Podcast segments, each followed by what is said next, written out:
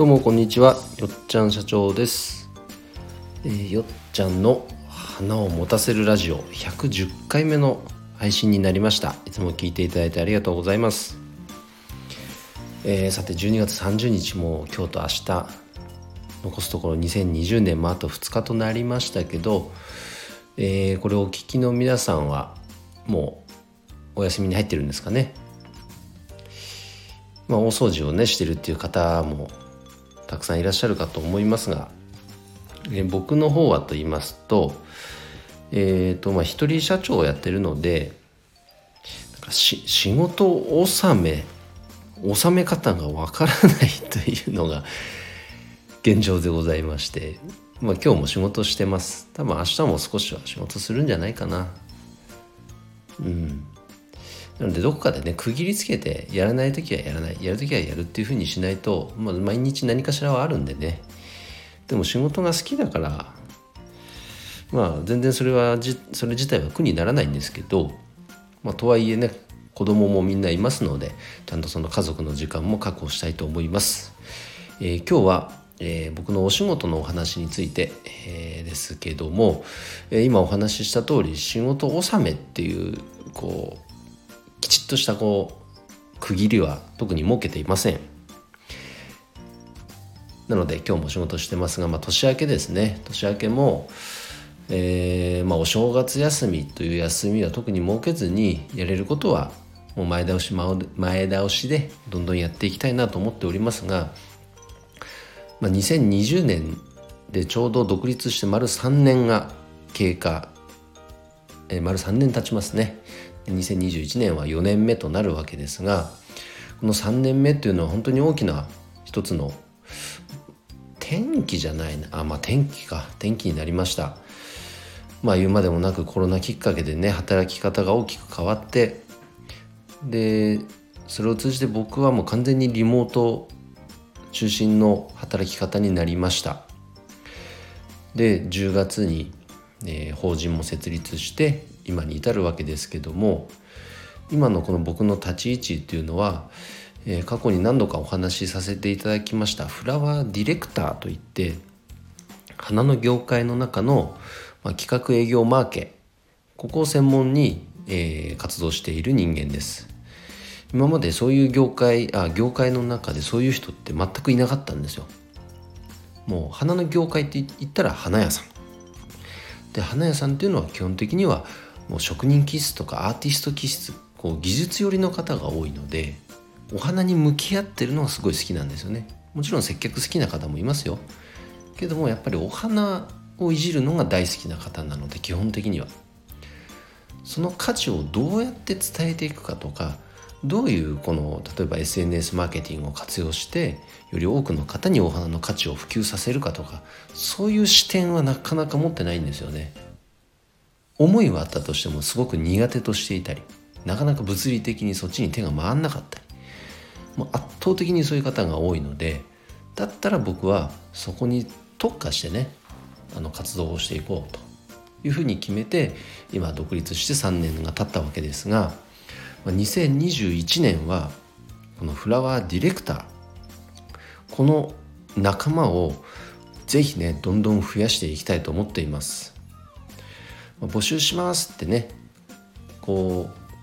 告知したのはもう今月になってからですけど、まあ、まずは一旦スタートラインに立ったっていうレベルです。まだまだ。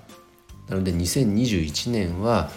そのディレクター仲間をとにかくね募集していきたい。もう増やしていきたい。そうすることでお花の価値を普及する人が単純に増えるわけですから日常のね自宅に飾るお花もそうですしギフトシーンにおけるお花の活用もそうですしもうお花というものをどうやって活用したらみんなに喜んでいただけるか心豊かな生活が送れるか一言で言えば幸せになれるかそのためのツールとしてお花をどう活用できるかっていうのを発信する人が増えるっていうのはこれ本当に素晴らしいことだと思ってます。業界にとってもプラスだしパートナーである花屋さんにとってもプラスになるしお花そのものを作ってる花農家さんの方々にとってもプラスになるしそんな素晴らしい仕事だと僕は思っています、まあ、他の業界のまあ、例で例えると、まあ、分かりやすいのがそうだな。例えば、えー、保険なんかは分かりやすいかな。例えば保険商品っていうのを作ってるのはその保険会社ですよね。でもそれを普及しているのはライフプランナーの方ですよね。その方々がいるから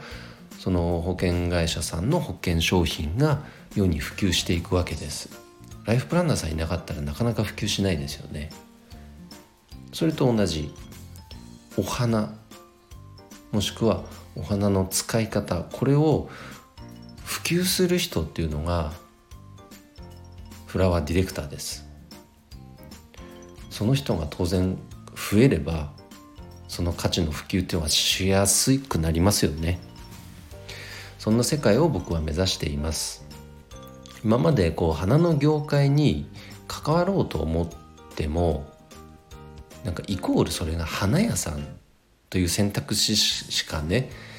なければちょっとハードルは高いなって感じてしまう人が実は多かったんです。お花は好きです。けども花屋さんではちょっと務められない。なぜならこの時間の制限とかあとはこうフローリストとして現場に立つのはちょっと私はその働き方は望んでるわけじゃないんだよねとか水回りの仕事ちょっと私苦手だなとかいろいろ多分そのように感じた方も全国にはたくさんいるんじゃないでしょうか。でもお花は大好き。だから何かお花に関わる仕事はしたいなという方にとってはすごくこうマッチする仕事なんじゃないかなとも思います。で僕が現実今ほぼほぼリモートワークで仕事してるので、まあ、在宅でね子育てしながら、まあ、お花に関する仕事をしたいっていうママさんであったりあの副業としてフラワーディレクターという側面も、えー、持ち合わせたい。そんな人にとってももちろん取り入れることができる働き方だと思いますし。あとは元花屋さんとかね。業界に復帰したいけど花屋さんでまた勤めるのはちょっとハードル高いななんて思ってる方。そういう方にも非常にいいんじゃないでしょうか。うん、でこのフラワーディレクター仲間が増えてったらそこで一つのコミュニティを作っていくのでその中でこう新たにねこう新サービスを作っていくとかその現在進行形で行われていることをもうみんなで共有してじゃあだったらこういうことをしてこうよ。打ち出してこうよ。っていうものを一緒に作っていくことができる。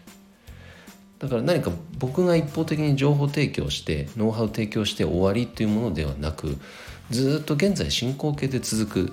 そんなコミュニティも用意していますので是非ね参加してもらいたいないろんな人に。お花好きな人特にすごい楽しい仕事だと思いますけどね。で僕の一つの夢というか目標はそのディレクター仲間で海外視察に行くことです。あの例えば、まあ、花の都といえばフランス・パリ。あとはまあ花がもう根付いてる街といったらやっぱイタリア。イタリア人男性が花を贈るとか当たり前ですもんね。あとはメルボルン。メルボルンっていうとそのカフェとお花っていうのがもう当たり前のようですね。でこういった情報は何度も聞いてるんですけど実際にその文化に僕は触れたことがないのでディレクター仲間とぜひそういった海外に一緒に行ってその文化に触れてでそこでインスピレーションを受けて日本に持ち帰っていきたいですそれを。多分そうなるともっとあじゃあこういうことできんじゃないかっていうアイディアが生まれてきそうな気がしてならないですね。うん。それぜひやりたい。なのでそんなことにも関心ある方ぜひね、えー、フラワーディレクター手を挙げていただけたら嬉しいな。うん。まあ最初の入り口としてねなんかノートの記事書いてあるんでプロフィールにも URL 貼っておきますがそちら見ていただけたら嬉しいです。はい。じゃあ今日の配信は以上となりますが、えー、2020年残り2日ね、えー、今年の汚れは今年のうちにじゃないですけど思考の整理したり来年への準備をきちっとやってね、えー、良い、えー、良い2021年を迎えられたらいいなと思います。それでは今日の配信は以上です。今日も一日頑張ろう。よっちゃん社長でした。バイバイ。